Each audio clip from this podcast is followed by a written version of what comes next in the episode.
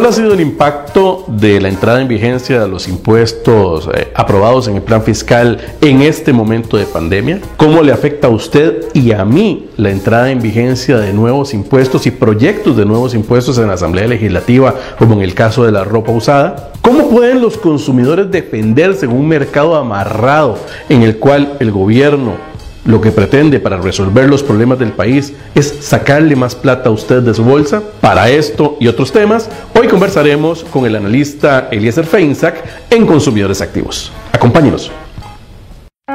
Mi nombre es Eli Feinstein, soy economista, tengo una maestría en Economía de las Políticas Públicas y soy presidente del Partido Liberal Progresista.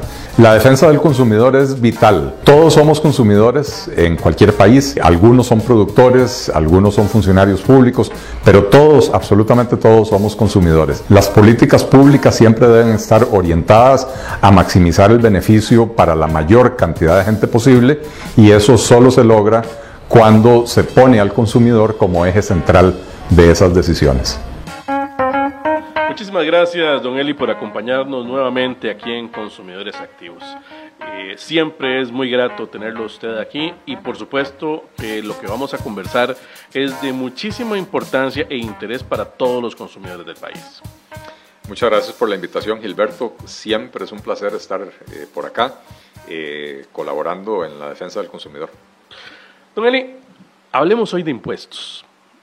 Hace, han pasado ya pocos años desde que se aprobó la reforma fiscal, la última reforma fiscal, la transformación del IVA, la aplicación del IVA en escenarios en donde el consumidor costarricense no estaba acostumbrado a que se le cobraran impuestos. Al primero de agosto empiezan a, regir ya los impuestos sobre las plataformas digitales, Netflix, Uber, para citar solamente algunas muy conocidas, Spotify o cualquier otra. Eh, pero resulta ser que aquí quisiera entrar en una primera gran discusión. Los que defienden los impuestos dicen los impuestos son necesarios. Francisco de Paula Gutiérrez dice, de esta no salimos sin más impuestos. El gobierno dice, vamos a meter más impuestos porque si no, no tenemos forma de resolver la crisis. Aplicamos el IVA en plataformas tecnológicas, sostenemos el precio de los combustibles artificialmente para generar un colchón. 10 mil millones de colones generó ese colchón para el bono, para el bono proteger. La mitad de lo que pretendía. La mitad de lo que pretendía. Pero todo esto son impuestos, todo esto lo pagamos nosotros. ¿Son necesarios los impuestos? A ver, esa, esa pregunta tiene dos niveles. Eh, en un nivel muy general, los impuestos son necesarios Vivimos en una sociedad donde tenemos un contrato social implícito que implica la existencia de un aparato gubernamental con instituciones que brindan servicios que todos los ciudadanos quieren que el gobierno dé, educación, salud, seguridad, justicia, etcétera, ¿verdad? Y la única forma de financiar eso es con impuestos. Entonces, los impuestos son necesarios para eso, ¿verdad? Ahora, si la pregunta es, ¿Son necesarios los impuestos en este momento y en la coyuntura actual para salir de la crisis?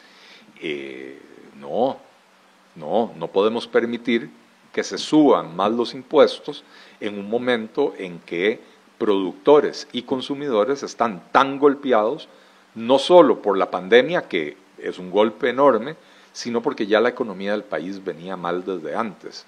¿verdad? Entonces, pretender salir de una crisis donde los pequeños comerciantes, las pymes turísticas, etcétera, están en alitas de cucaracha, están a punto de, tener que cerrar sus puertas permanentemente, y donde los consumidores están, alguna proporción de ellos, confinados en la casa, con jornadas reducidas, con contratos laborales suspendidos, eh, o simplemente despedidos porque sus empresas ya no los pudieron sostener, eh, pretender que subirle los impuestos al consumidor vía IVA o subirle los impuestos a las empresas vía impuestos de renta o cualquier otra modificación, que con eso nos salvamos de la crisis, es, realmente no entender absolutamente nada de economía. Eso es pretender matar a la gallina de los huevos de oro que de por sí lamentablemente viene, eh, viene enfermita. ¿Por qué no podemos permitir en este momento una subida de impuestos? Bueno, no solo porque subir los impuestos tiene un efecto contractivo sobre la economía, y lo vimos el año pasado. En diciembre del 2018 se aprobó la reforma fiscal y el crecimiento económico del 2019 fue el más bajo de la última década, que fue una década mala, fue una década de, poco crecimiento. Eh, si uno analiza lo que ha pasado en Costa Rica en los últimos 20 años, en el 2008-2009 hubo una crisis, la, gran crisis internacional, ¿verdad? En la década anterior a esa crisis, la economía costarricense crecía a un ritmo promedio de 4.96%, casi 5% anual. En la década posterior a la crisis, la economía costarricense creció en un promedio de 3.58% anual, o sea, prácticamente un 1.4 puntos porcentuales menos. Un golpe fuerte. Eh, eh, fue un golpe muy fuerte. Pero en el 2019 el crecimiento fue apenas 2.1 y en buena medida por la desaceleración de la economía provocada, o sea, el frenazo que le mete a la economía la subida de los impuestos. Ahora vamos a un 2020 donde la economía se va a contraer, eh, el Banco Central dice 3.6, yo no creo que va a ser menos de 4%, pero la economía se va a contraer. Y vamos a pasar dos o tres años más, 21, 22, 23, con niveles de crecimiento eh, eh, bajos, ¿verdad? La recuperación de esta crisis va a ser muy lenta pretender que vamos a salir de ahí a punta de impuestos es, eh, insisto, es, no entender cómo funciona la economía, es agregarle un elemento más de desaceleración a una economía que ya no está desacelerada, ahora está contraída, ¿verdad? Eso por un lado. Por el otro lado, Gilberto, el problema que tenemos en Costa Rica es que cada vez que subimos los impuestos, se dispara el gasto público. En el 2018 se aprobó la reforma fiscal en diciembre. Eh, los ingresos eh, se fueron generando de forma escalonada porque había impuestos que entraban en vigencia inmediatamente, otros que entraban en vigencia a mediados del 2019, otros que están entrando en vigencia ahora en un par de semanas, ¿verdad? Pero en el 2019 Hacienda tuvo un aumento en la recaudación muy importante, si no, mal no recuerdo, 17, 18% de crecimiento de la recaudación. Eso es impactante. Es, enorme, sobre todo cuando la economía creció tan lentamente. Usualmente cuando, cuando una economía está dinámica, la recaudación crece, porque es, obvio, en una economía dinámica hay muchas transacciones, esas transacciones generan impuestos y, y entonces la recaudación crece. Pero cuando la economía está ralentizada, lo contrario de dinámica, eh, la recaudación tiende más bien a caer. Bueno, en Costa Rica creció producto de la reforma fiscal. Y sin embargo cerramos el 2019, Gilberto, con el déficit fiscal más alto de los últimos 38 años. El gobierno había proyectado un déficit el año pasado del 6.2% y terminamos con un déficit del 7% a pesar de ese incremento extraordinario de los ingresos. ¿Por qué sucedió eso? porque el gasto público siguió creciendo más de lo que el gobierno eh, había dicho que iba a crecer. Y entonces el problema de aumentar los ingresos es que se pierde la disciplina de controlar el gasto público. Y finalmente, para poner contexto, ¿por qué es esto importante? En el 2008, hablando de la última crisis, ¿verdad? antes de que empezara la última crisis, Costa Rica tenía sus finanzas públicas equilibradas los ingresos, eh, o más bien el gasto público, representó un 15.27% del PIB. En el 2021, el año, perdón, en el 2019, el año pasado, representó un 21.72% del PIB. O sea, pasamos de que el gasto público fuera 15.27 a que fuera 21.72. Ahí usted tiene seis puntos y medio prácticamente de incremento del gasto. Con un déficit de siete, prácticamente la totalidad del déficit se explica en ese incremento del gasto. Y entonces, si seguimos aumentando los ingresos sin disciplina del recorte del gasto, nunca vamos a lograr eh, eh, equilibrar las finanzas públicas otra vez. Eh, y por eso es tan importante en esta coyuntura no pensar que los nuevos impuestos nos van a resolver algo. Justamente en, esta nueva coyuntura quisiera detenerme un momento.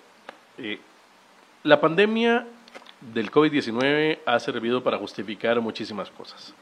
Ha servido para justificar más gasto en materia de inversión de la Caja Costarricense del Seguro Social, en compra de equipo médico, contratación de personal, horas extras, etcétera ha servido para justificar eh, el incremento, por ejemplo, en, la, asignación de proyectos de obra pública, por ejemplo, la adjudicación de proyectos de obra pública.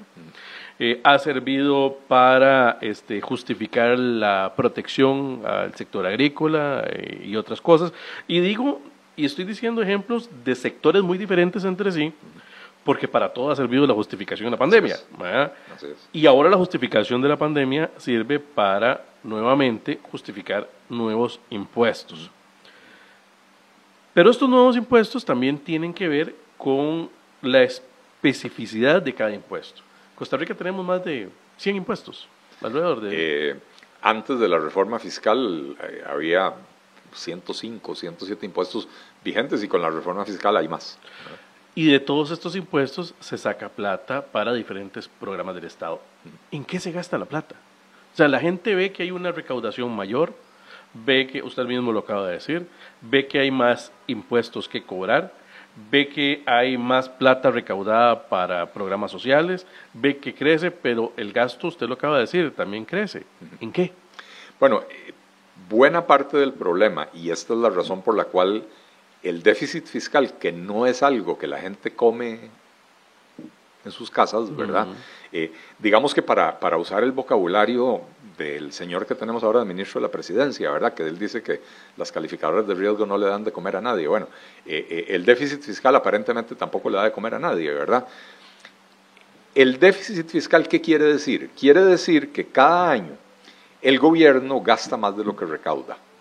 Y cuando uno gasta más de lo que le ingresa, la única forma de hacerlo es obteniendo un crédito.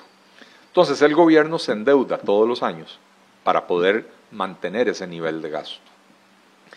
Conforme la deuda va creciendo, es como cuando uno va llenando la tarjeta de crédito hasta llevarla al tope, conforme la deuda va creciendo, va creciendo la carga de los intereses. Cada vez tengo que pagar más intereses porque debo más plata, ¿verdad? Eh, además de que hay otro efecto, ¿verdad? Que es que la confianza de los inversionistas en Costa Rica ha venido decayendo y eso hace que las tasas de interés también suban, ¿verdad? Entonces tenemos una combinación explosiva. La deuda crece y la tasa de interés crece. Entonces cada año estamos destinando más al pago de intereses. En el presupuesto de este año, pre-pandemia, estábamos dedicando, si mal no recuerdo, el de 40 o 42 colones. De cada 100 colones que tenía el gobierno para gastar, alrededor de 42 eran para el pago de la deuda. Lo cual quiere decir que de cada 100 colones que tiene el gobierno para gastar, solo 58 se iban a usar para lo que se supone que hace el gobierno. Dar servicios de educación, dar, seguridad, eh, justicia, todo, todo, todo, programas sociales, eh, etcétera, ¿verdad? Eh, y conforme crece la deuda, cada año nos va a quedar una proporción menor, ¿verdad? Ese, es un problema gravísimo. El otro problema gravísimo que tenemos es que, decía, para poder financiar el déficit hay que endeudarse. Bueno, en el presupuesto de este año, eh, alrededor, digamos, para gastar 100 colones, el gobierno recauda más o menos 55 y se endeuda por 45. O sea que prácticamente la mitad del gasto se va, eh, pero más bien, la mitad de los ingresos provienen del endeudamiento, pero casi la mitad del gasto se va a pagar ese endeudamiento. Entonces estamos en un, círculo, en un círculo vicioso. Como cualquier persona que tiene una tarjeta de crédito no puede salir de ella. Exactamente, ahí estamos. Y entonces eh, eh, tenemos que recortar el gasto. La única forma de parar eso es recortar el gasto público para no tener que estarnos endeudando todos los años eh, y por otra parte hay que refinanciar la deuda pública costarricense en mejores condiciones, con un plazo más largo, con tasas de interés más bajas, con un periodo de gracia que me permita en el corto plazo liberar recursos que se iban a destinar a pagar intereses, que ahora yo los pueda destinar a hacerle frente a la pandemia. Porque sí, la pandemia obliga a hacer ciertos gastos que son justificados. Todos los gastos que se hacen en salud, eh, eh, la conversión del, hospital este del Senare en un hospital especializado, todo eso cuesta plata, ¿verdad? Eh, los bonos proteger cuestan muchísima plata, ¿verdad? Y es, y es un gasto que no estaba proyectado a principio de año. Entonces, eh, eh, la única forma de que podamos poner las finanzas públicas en orden es recortar el gasto para no tener que estar endeudándonos tanto y refinanciar esa deuda para, para poder bajar la, la, carga de los intereses y que, y que quede un remanente en el presupuesto nacional para poder hacerle frente a estas cosas. Sin embargo, en la Asamblea Legislativa eh, se ponen muy creativos en la mayoría de las ocasiones también.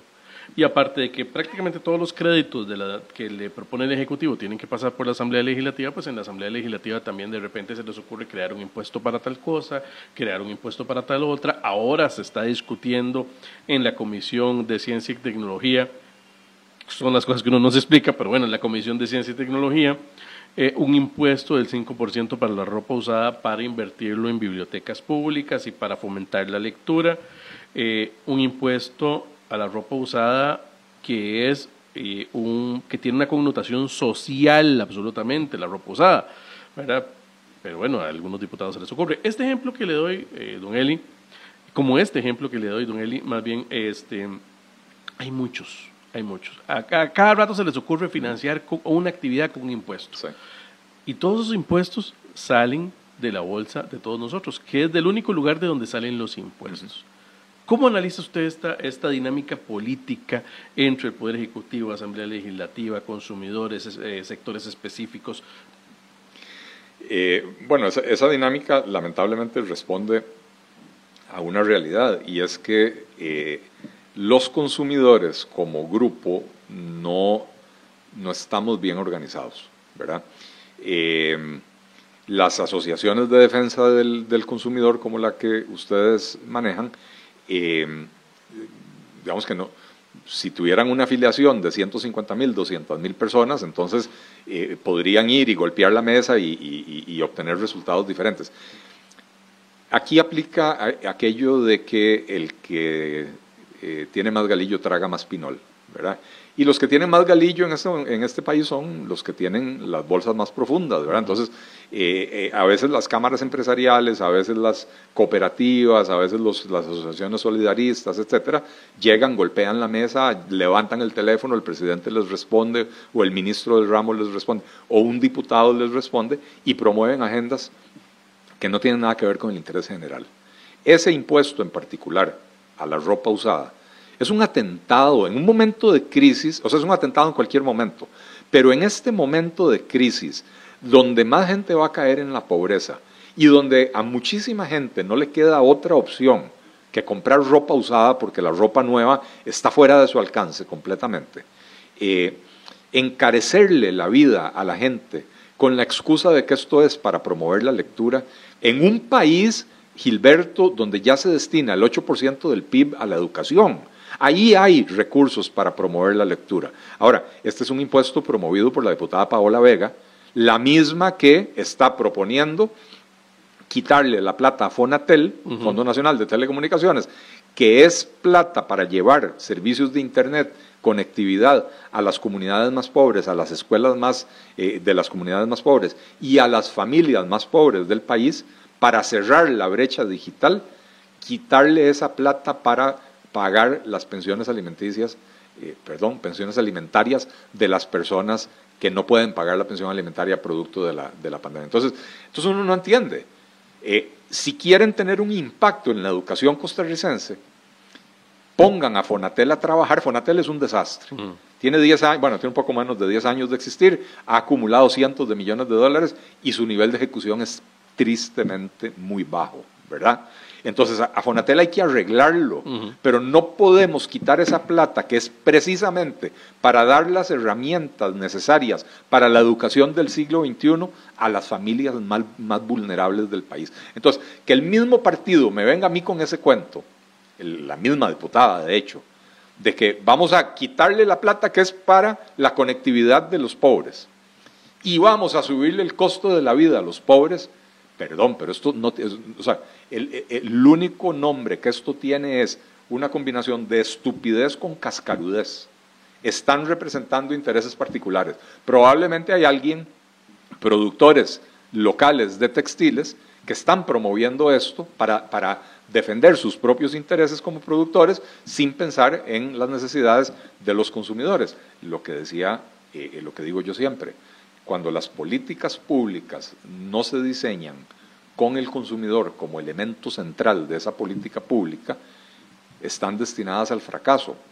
Porque consumidores somos todos. En Costa Rica hay 5 millones, 5 millones 100 mil consumidores. Productores agrícolas hay unas cuantas decenas de miles, producciones industriales, productores industriales hay, hay, unos cuantos miles, eh, etcétera. Maestros de escuela hay 80 mil o 90 mil o lo que sea consumidores hay 5 millones 100 mil. Y entonces las políticas públicas que deberían estar diseñadas para beneficiar al mayor número posible tienen que centrarse en las necesidades del consumidor. Aquí evidentemente la diputada está eh, eh, trabajando para intereses particulares que no revela. Estos, estas, este uso de los impuestos como un mecanismo de control de los mercados, de restricción de la competencia, de, de contracción de las ofertas, de, de, frenar las aperturas, es decir, e, el uso de los impuestos y por aquí empezaba justamente cuando empezábamos a hablar de ese asunto, no tiene que ver necesariamente con sacar plata de un lugar para financiar el gasto del Estado, no, es que los impuestos son utilizados para otros fines. Y esos fines son para controlar un mercado, para restringir oferta.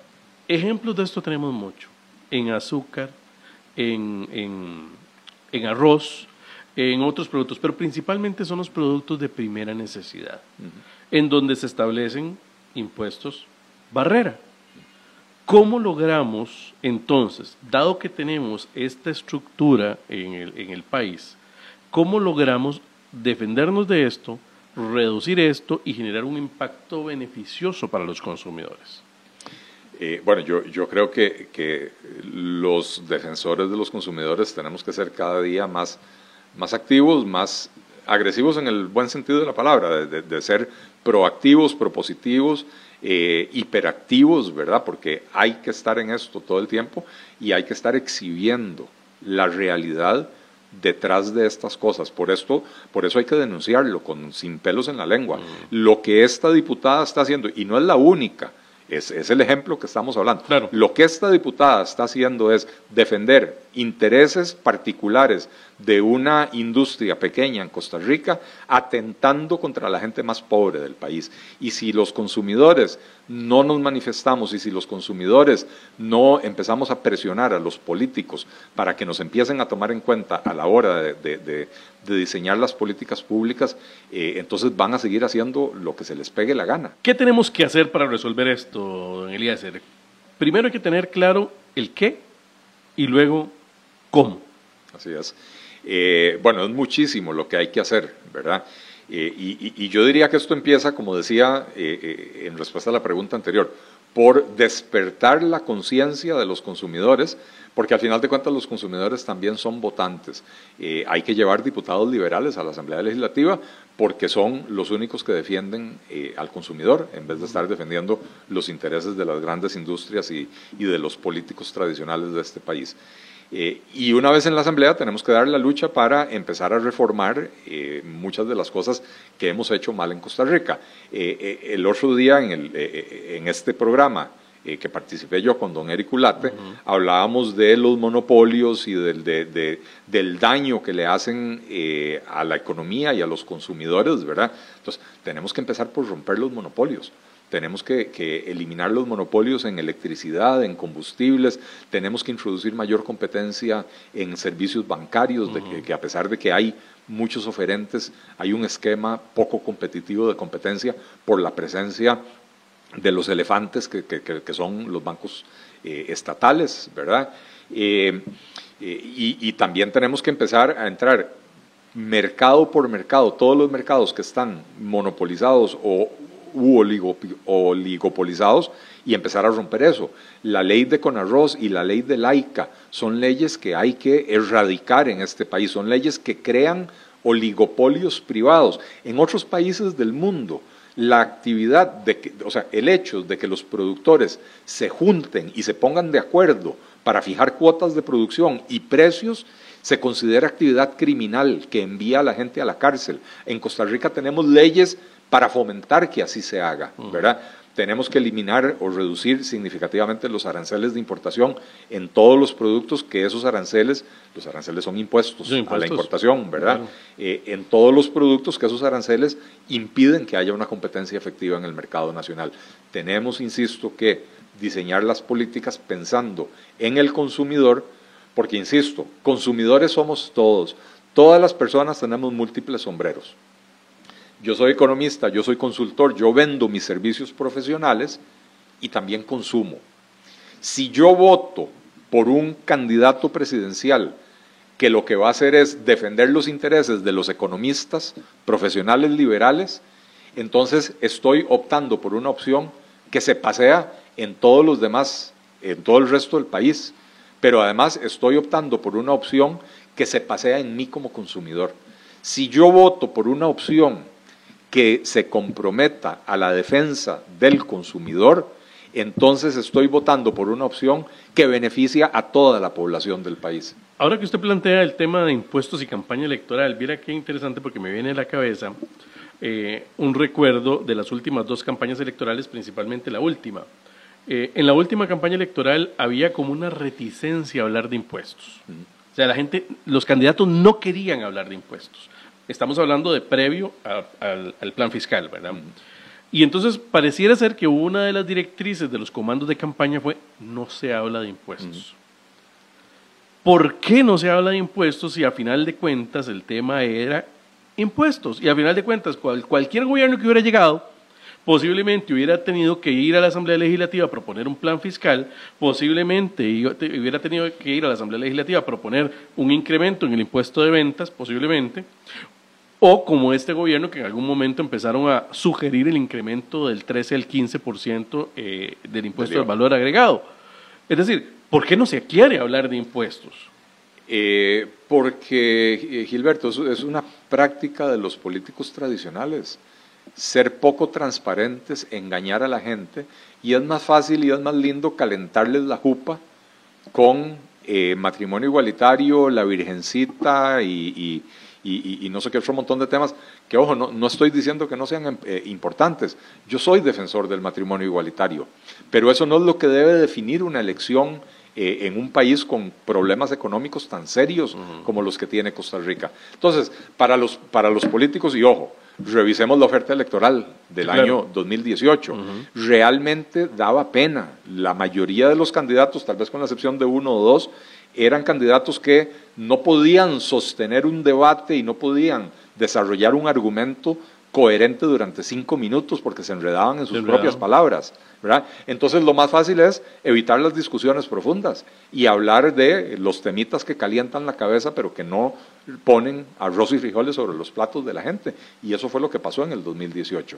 Y por eso, insisto, en, la necesidad de ese despertar de los consumidores eh, para, para que elijan representantes que defiendan a los consumidores en general, que, que, se comprometan a que todas las políticas públicas que van a impulsar van a tener al consumidor como eje central de esas políticas eh, y que exijan a los candidatos que hablen de los temas importantes. Eh, aquí también, así como los políticos tradicionales nunca han querido hablar de impuestos, reconozcamos que también, yo que soy liberal, los liberales nunca han querido hablar de impuestos. Adoptan un eslogan, no más impuestos, y se acabó la discusión. Perdón, los liberales tenemos muchísimo que decir acerca de impuestos. ¿Y qué es lo que tenemos que decir? Que en un país con 105 impuestos, lo que tenemos que hacer es simplificar el código tributario. Bueno, en este país ni siquiera tenemos un código tributario. Deberíamos de tener un código tributario con cuatro impuestos bien definidos, bien diseñados, que la autoridad tributaria tenga eh, las herramientas necesarias para poder garantizar su cumplimiento, minimizar la evasión, ¿verdad? ¿Por qué no se minimiza la evasión en Costa Rica? Porque usted tiene que tener auditores de tributación persiguiendo 105 impuestos. La mayoría de esos 105 impuestos lo que recaudan es menos que lo que cuesta conseguir esa recaudación. Eh, entonces, claro que tenemos que hablar muchísimo de impuestos, tenemos que simplificar enormemente la estructura tributaria y tenemos que hacer un análisis de sensibilidad bien cuidadoso para ver cuáles impuestos podemos bajarlos y generar mayor recaudación, porque al bajarlos generaríamos mayor actividad económica. Ojo, no siempre sucede así. El análisis de sensibilidad tiene que ser muy cuidadoso.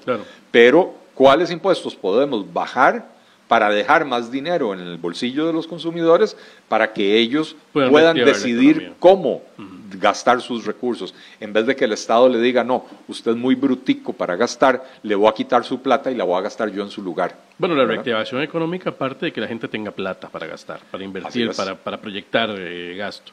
Y con impuestos, y por eso volvemos, volvemos a la primera parte del programa. Eh, la reactivación económica depende de que la gente tenga plata para gastar.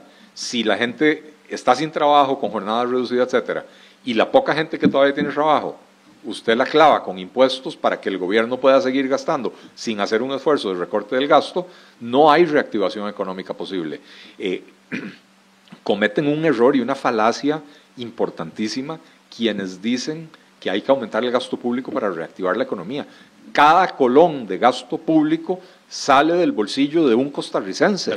Y entonces es un colón que el costarricense no puede gastar en sus necesidades para que el gobierno lo gaste en lo que ellos definen como sus prioridades y muchas veces esas prioridades tienen que ver con preservar privilegios más que resolver los problemas de la población.